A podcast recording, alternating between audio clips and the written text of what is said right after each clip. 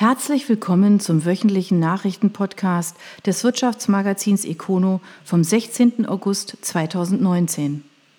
Volocopter hebt in Stuttgart ab. Das Fluggerät soll Mitte September erstmals in einer europäischen Innenstadt fliegen. Für Anteilseigner Daimler ergibt sich derweil durch den prognostizierten Boom eine besondere Chance. Stuttgart. Eigentlich ist die Veranstaltung am 14. und 15. September rund um das Mercedes-Benz-Museum mit dem Titel Vision Smart City Mobilität der Zukunft erleben recht unspektakulär überschrieben.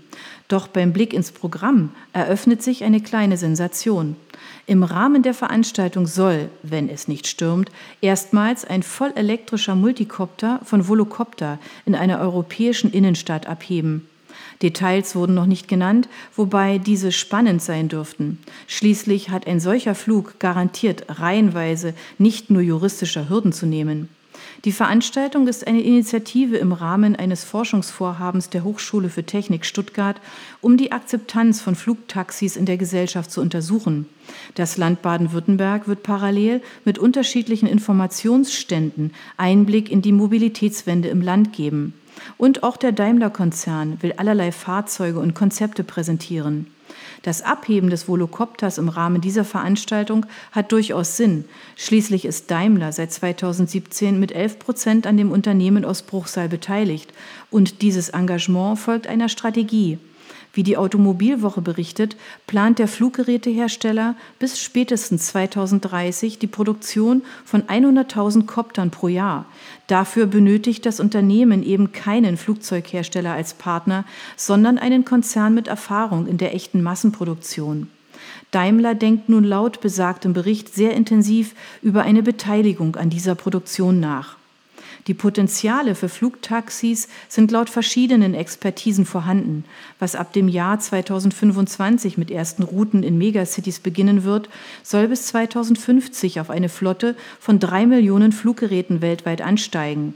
Von diesem Kuchen möchte Volocopter eben ein großes Stück abhaben. Die Chancen dafür stehen gut. Zwar gibt es weltweit bereits eine Reihe von Start-ups, die sich mit derlei Fluggeräten beschäftigen, doch die 2007 als E-Volo gegründete Volocopter gilt als Technologieführer bei vollelektrischen und autonom fliegenden Geräten. Immerhin hat man bereits 2011 den weltweit ersten benannten Flug mit einem vollelektrischen Multicopter absolviert.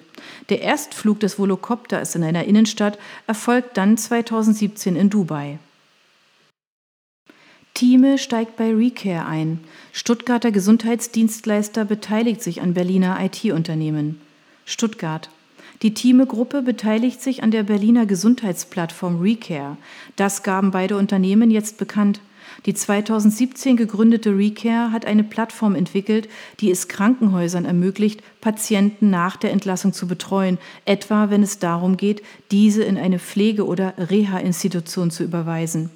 Recare ist es gelungen, einen bislang sehr schwierigen Prozess im Entlassgeschehen optimal zu organisieren und das für eine Patientengruppe, die besonderer Fürsorge bedarf erklärt Johanna Hauf von Thieme. Hier verbinden sich gut aufbereitete Patienteninformationen mit einem intelligenten Service, der allen Beteiligten hilft. Das ergänzt sehr gut unsere Aktivitäten, mit denen wir verschiedene Prozesse rund um den Krankenhausaufenthalt heute schon begleiten. Thieme hat ein umfangreiches Portfolio rund um das Thema Gesundheit. Dazu zählen etwa 200 Fachzeitschriften, tausende Fachbücher und IT-Angebote für Ärzte, Krankenhäuser und Patienten. Der Stuttgarter Konzern beschäftigt insgesamt rund 1000 Mitarbeiter an elf Standorten. Rohstoffpreise drücken auf Hartmann-Bilanz. Der Heidenheimer Konzern kann mehr Umsatz nicht in höheren Gewinn ummünzen. Heidenheim. Der Medizintechniker Paul Hartmann hat seinen Umsatz im ersten Halbjahr um knapp 4 Prozent auf knapp 1,1 Milliarden Euro gesteigert. Besonders in der Wundversorgung und in den Pflegeprodukten der Marke Kneipp sei man überproportional gewachsen teilt das börsennotierte Unternehmen mit. Insgesamt hätten jedoch alle Konzernsparten zugelegt. Das gilt jedoch nicht für den Ertrag. Der Gewinn liegt mit 35,9 Millionen Euro um gut 12 Prozent unter dem gleichen Wert aus dem Vorjahr. In diesem Rückgang spiegelt sich die Verteuerung wichtiger Rohstoffe wider, erklärt Konzernchefin Britta Fünfstück. Besonders der gestiegene Zellulosepreis belaste das Unternehmen. Am Ausblick für das laufende Jahr ändere sich aber nichts. Man gehe weiter von einem moderaten Umsatzwachstum aus, teilt das Unternehmen mit. Der Hartmann-Konzern aus dem schwäbischen Heidenheim produziert unter anderem Wundauflagen, Pflaster, Produkte zur Inkontinenzbehandlung sowie Hygieneartikel. Mit seinen gut 11.000 Mitarbeitern hat der Konzern zuletzt einen Umsatz von 2,1 Millionen Euro eingespielt. Manns wird ausgebremst. Aufträge werden nicht abgerufen, der Konzern steckt weiter im Minus. Reutlingen. Von einem enttäuschenden Verlauf des ersten Halbjahres spricht Martin Drasch, Vorstandsvorsitzender des Reutlinger Maschinenbauers Manns. Wir sind gut in das Jahr gestartet, daher ist es natürlich enttäuschend, dass unsere Maßnahmen zur Weiterentwicklung des Geschäftsmodells nicht greifen. Doch woran liegt das? Zunächst die Zahlen. Im ersten Halbjahr sinkt der Umsatz des Unternehmens um gut 8 Prozent auf 132,8 Millionen Euro. Sorgenkind ist das Solargeschäft, das mit einem Umsatz von gerade einmal 22 Millionen Euro nur noch ein Drittel des Volumens aus dem Vorjahr liefern konnte. Alle anderen Segmente legen zu. Die Elektroniksparte hat ihren Umsatz sogar auf 66 Millionen Euro verdoppelt. Doch das starke Minus der Solarmaschinen steckt dem Konzern in den Knochen und lässt sich nicht so leicht abschütteln. Dabei sind die Aufträge da, nur die Kunden rufen sie nicht ab. Die Terminverschiebungen seien dadurch bedingt, dass die Gebäude, in denen die Mannsmaschinen mal stehen sollen, noch nicht fertig sind. Die Folge für die Reutlinger? Das Projekt verzögert sich erneut. Paradox, ausgerechnet im Solargeschäft verdient man's Geld. Die boomende Elektroniksparte hat ihr Minus zwar fast halbiert, steckt mit einem Verlust von fast 5 Millionen Euro, aber immer noch knietief im Dispo. Auch das Batteriegeschäft ist noch lange nicht rentabel, reißt mit einem Minus von mehr als 6 Millionen Euro ein tiefes Loch in die Bilanz. So steht unterm Strich ein Verlust von 3,4 Millionen Euro. Das ist immerhin eine Million weniger als zum gleichen Zeitpunkt des Vorjahres. Ob Manns es aber mal in die schwarzen Zahlen schaffen wird, ist aktuell nicht absehbar. Straumann stärkt Korea-Geschäft. Der Dentaltechniker steigt bei Implantathersteller ein. Freiburg. Der Medizintechniker Straumann beteiligt sich an der in Korea vertriebenen Dentalimplantatmarke Varantec. Der Schweizer Konzern mit Deutschlandzentrale in Freiburg übernimmt ein Drittel der Anteile zu einem nicht genannten Preis. Mehrheitsgesellschafter bleibt der koreanische Medizintechniker Yuhan. Warantec braucht für seine ehrgeizigen Expansionspläne frisches Geld und hat sich darum auf die Suche nach einem Investor gemacht. Wie viel Straumann nun zuschießt, soll bekannt gegeben werden, sobald die Investition in trockenen Tüchern ist. Wann genau das sein wird, ist allerdings offen. Für Straumann ist der Einstieg bei Warantec auch ein wichtiger Schritt auf dem von Preiskämpfen dominierten asiatischen Markt. Aktuell beschäftigt der Konzern weltweit fast 7000 Mitarbeiter. Shirley verkauft Robotik-Endoskopie-Sparte. Ein US-Konzern übernimmt den Bereich mit rund 200 Mitarbeitern. Denzlingen. Der südbadische Medizintechniker Schölli trennt sich von seiner Sparte für Robotik-Endoskopie. Neuer Eigentümer wird der US-amerikanische Konzern Intuitive Surgical, der mit seinem Da Vinci-System bereits in diesem Segment unterwegs ist. Zum Kaufpreis gibt es keine Angaben. Durch den Verkauf werden Shirleys Produktlinie zur Fertigung von robotergestützten Endoskopen und zwei Standorte von Shirley in das operative Geschäft von Intuitiv integriert. Es betrifft eine Produktionslinie am Schölli-Stammsitz Denzlingen, den Fertigungsstandort in Biebertal sowie den Reparaturstandort in Worcester im US-Bundesstaat Massachusetts. Rund 200 Beschäftigte an diesen drei Standorten werden von Intuitiv übernommen. Es war ein logischer und wohlüberlegter Schritt, das Robotik-Endoskopie-Geschäft unter das Dach von Intuitiv zu bringen, sagt Dirk Barton, Deutschlandchef des US-Konzerns, der weltweit knapp 5000 Mitarbeiter beschäftigt.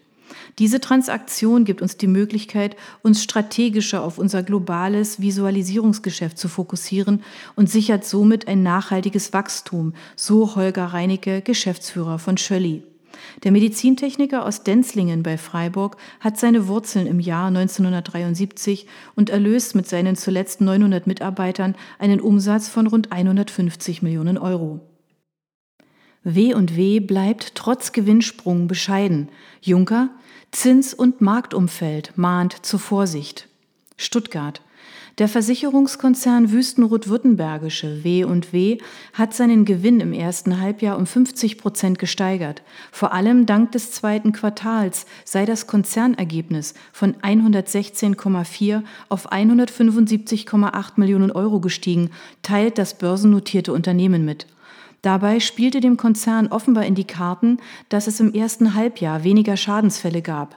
Das versicherungstechnische Ergebnis sowie das starke Neugeschäft seien zwei Treiber des Wachstums gewesen. Konzernchef Jürgen A. Juncker mahnt dennoch zu Bescheidenheit. Wir tun gut daran, mit Blick auf den weiteren Jahresverlauf vorsichtig und mit den Füßen auf dem Boden zu bleiben. Die sich abschwächende Konjunktur und die andauernden Niedrigzinsen blieben große Herausforderungen für den Finanzdienstleister aus Stuttgart. So geht Juncker davon aus, dass sich der Gewinnverlauf in der zweiten Jahreshälfte spürbar abschwächen wird. W&W hält daher an seiner Prognose von maximal 250 Millionen Euro im Geschäftsjahr fest. Angesichts des starken ersten Halbjahres scheint das auf den ersten Blick zu bescheiden. Doch Juncker bleibt dabei, auch weil die digitale Transformation, die sich das Unternehmen auf die Fahnen geschrieben hat, zunächst noch Ressourcen verbrauchen werde, ehe sie frische Erträge abwirft. Stratec mit zweistelligem Wachstum. Der Medizintechniker aus dem Nordschwarzwald legt eine makellose Zwischenbilanz vor. Birkenfeld. Der Medizintechniker Stratec hat seinen Umsatz im ersten Halbjahr um ein Viertel gesteigert.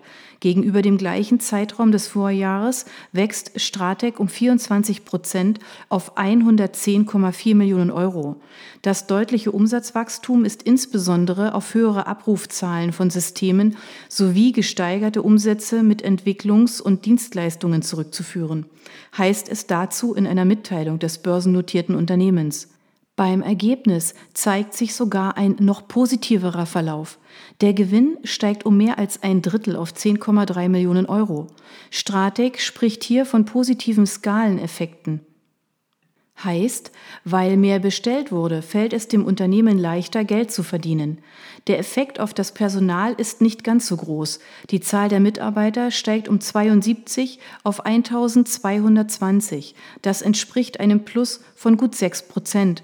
In dieser Zahl sind jedoch auch Leiharbeiter und Azubis enthalten.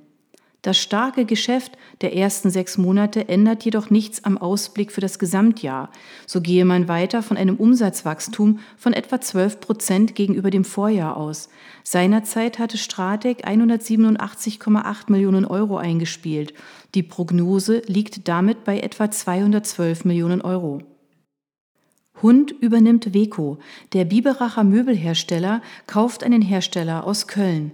Biberach. Die Hund Möbelwerke haben die Weco Möbelsysteme gekauft. Weco wurde 1925 in Köln gegründet. Die Produktion designorientierter Möbel in der Haltung der klassischen Moderne ist Schwerpunkt des Mittelstandsunternehmens. Die Baureihen von Weco haben zahlreiche international renommierte Designpreise erhalten. Wir haben gesellschaftsrechtlich sichergestellt, dass WECO mit Oliver Wessel als Co-Gesellschafter unabhängig und eigenständig bleibt, sagt Henrik Hund, geschäftsführender Gesellschafter. Dennoch versuchen wir natürlich Synergien zu nutzen, ergänzt der für Vertrieb verantwortliche Geschäftsführer André Hund. Kunden der Hund Möbelwerke können auf das Produktportfolio von WECO zurückgreifen, bestellen aber bei WECO direkt. Mittelfristig sei geplant, einzelne Produkte aus dem Portfolio auch direkt anzubieten, so André Hund weiter. Ein erster Schritt ist aber der gemeinsame Showroom in Köln. Dort sind nicht nur Weco-Produkte zu sehen, sondern auch Möbel des Schwarzwälder Traditionsherstellers. Schweizer schöpft Hoffnung. Auch beim Leiterplattenspezialisten aus Schramberg laufen die Geschäfte aktuell schlecht, bricht der Gewinn ein. Doch der Blick in die Zukunft lohnt. Schramberg. Die Kennzahlen zum ersten Halbjahr 2019 der Schweizer Gruppe kann man sich eigentlich schenken, denn die sind wie bei anderen Unternehmen natürlich schlecht. Der Umsatz geht um 5,7 Prozent auf 60,2 Millionen Euro im Vergleich zum Vorjahreszeitraum zurück. Das Konzernergebnis vor Zinsen und Steuern liegt nicht mehr bei 2,8 Millionen Euro wie im ersten Halbjahr 2018, sondern nun bei minus 2,3 Millionen Euro. Und der Auftragsbestand geht gar um 60 Prozent zurück. Klar, das alles hängt mit der Schwäche im Automobil- und Industriesektor sowie der politisch unsicheren Lage zusammen. Soweit so erwartbar. Doch in der Veröffentlichung des Spezialisten für Leiterplatten keimt eben auch Hoffnung. Ein Beispiel. Das Werk Schramberg hat im ersten Halbjahr einen Umsatz von 41,4 Millionen Euro generiert, ein Rückgang von 24 Prozent. Allerdings wurde im Gegenzug über das asiatische Partnernetzwerk im gleichen Zeitraum der Umsatz mit Handelsware von 15 Prozent Umsatzanteil auf 31 Prozent nahezu verdoppelt und damit der Rückgang am Stammsitz teilweise kompensiert. In diesem Bereich sehen die Schramberger künftig noch weiteres Steigerungspotenzial. Ein weiteres Beispiel. Trotz der Bestellzurückhaltung in der Automobilindustrie wurde der Umsatz in diesem Bereich sogar um 2,7 Millionen Euro auf 46,8 Millionen Euro gesteigert. Als Grund gibt die Gruppe die Ausweitung der Aktivitäten mit zwei Key-Account-Kunden an. Hier zahlt sich offenkundig die Fokussierung der Schramberger auf Hochtechnologie bei Leiterplatten für Leistungselektronik und Sensorik aus, was wiederum zum dritten Beispiel führt. Zusammen mit Infineon, das Unternehmen hält 9,98 Prozent der Schweizer Aktien, hat die Gruppe ein enorm wichtiges Leitprojekt mit Continental gewonnen. Der Start der Massenproduktion ist für das Jahr 2021 vorgesehen. Vor diesem Hintergrund hat Schweizer zwar alle möglichen Instrumente von der Kurzarbeit bis zur Sachkosteneinsparung genutzt, damit die Zahlen nicht noch schlechter werden. Indes ein Projekt läuft davon unbeeindruckt weiter, der Neubau eines Hochtechnologiewerkes in China. Hier ist der Rohbau abgeschlossen. In diesen Tagen werden die ersten Maschinen geliefert und die Produktion soll Anfang 2020 starten. Dann wird sich auch die Zahl der Mitarbeiter vor Ort von aktuell 56 mehr als verdoppelt haben. Für die Schweizer Gruppe ist das zugleich einer der wichtigsten Schritte der jüngsten Vergangenheit. Dank den beiden Werken und des aufgebauten Know-hows sind die 1849 gegründeten Schramberger dann einer der wichtigsten Player im Bereich der Leiterplatten für E-Mobilität und autonomes Fahren, wovon auch andere Branchen wie die Solar- und Luftfahrtindustrie profitieren. Das macht Hoffnung, auch wenn es aktuell mau ausschaut. Uhlmann kauft sich Kompetenz. Der Verpackungsspezialist übernimmt die Sensologic. Geschäftsführer Norbert Gruber will damit digitale Kompetenz ergänzen und ausbauen. Laupheim. Die Uhlmann Packsysteme hat das technologieorientierte Softwarehaus Sensologic aus Norderstedt bei Hamburg übernommen. Das Unternehmen soll eigenständig bleiben und behält auch die bisherige Geschäftsführung sowie alle Mitarbeiter. Jedoch ist eine enge Zusammenarbeit mit dem Digitalbereich von Uhlmann geplant, von der beide Seiten profitieren werden, sagt Norbert Gruber, Vorsitzender der Uhlmann Geschäftsführung. Durch den Zukauf wolle man die digitale Kompetenz ergänzen und ausbauen. Zu den Details des Zukaufs machte er indes keine Angaben. Sensologic wurde 1998 gegründet. Die GmbH entwickelt und vertreibt Softwarelösungen für die quantitative und qualitative Analyse im Rahmen der chemometrischen Spektroskopie. Zudem werden Softwarelösungen für Analysegeräte sowie für die Labor- und Prozessautomation entwickelt. Das Unternehmen erwirtschaftet einen durchschnittlichen Umsatz von einer halben Million Euro.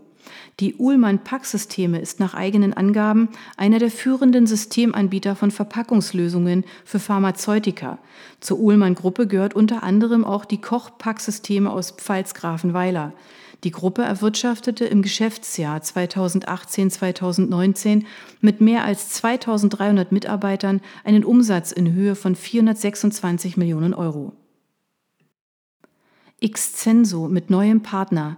Das Freiburger IT-Unternehmen kooperiert mit einem Spezialisten aus Ettlingen. Firmenchef Thomas Kleiner denkt aber schon weiter. Freiburg-Ettlingen. Das IT-Beratungshaus Xcenso kooperiert im Bereich Cloud ERP mit SAP Business by Design mit dem Cloud-Spezialisten Anthesis aus Ettlingen. Man wolle dadurch die Fachkompetenzen bündeln und die Schlagkraft am Markt weiter ausbauen, wie es in einer Mitteilung heißt. Auf Econo-Nachfrage merkte Exenso-Geschäftsführer Thomas Kleiner an, der Kooperationsvertrag sehe eine gemeinsame Führung für den Bereich SAP Cloud unter einer Führung vor, ähnlich einem Joint Venture. Wobei Kleiner bereits weiterdenkt. Sofern die Zusammenarbeit die kommenden zwölf Monate erfolgreich verläuft, werden wir sicherlich auch gesellschaftsrechtlich den nächsten Schritt gehen. Detaillierter wollte er aber aktuell noch nicht werden. Excenso agiert seit mehr als 20 Jahren am Markt von Digitalisierung und Industrie 4.0. Die AG hat neben dem Hauptsitz in Freiburg Niederlassungen in der Schweiz, Italien, München und Hannover.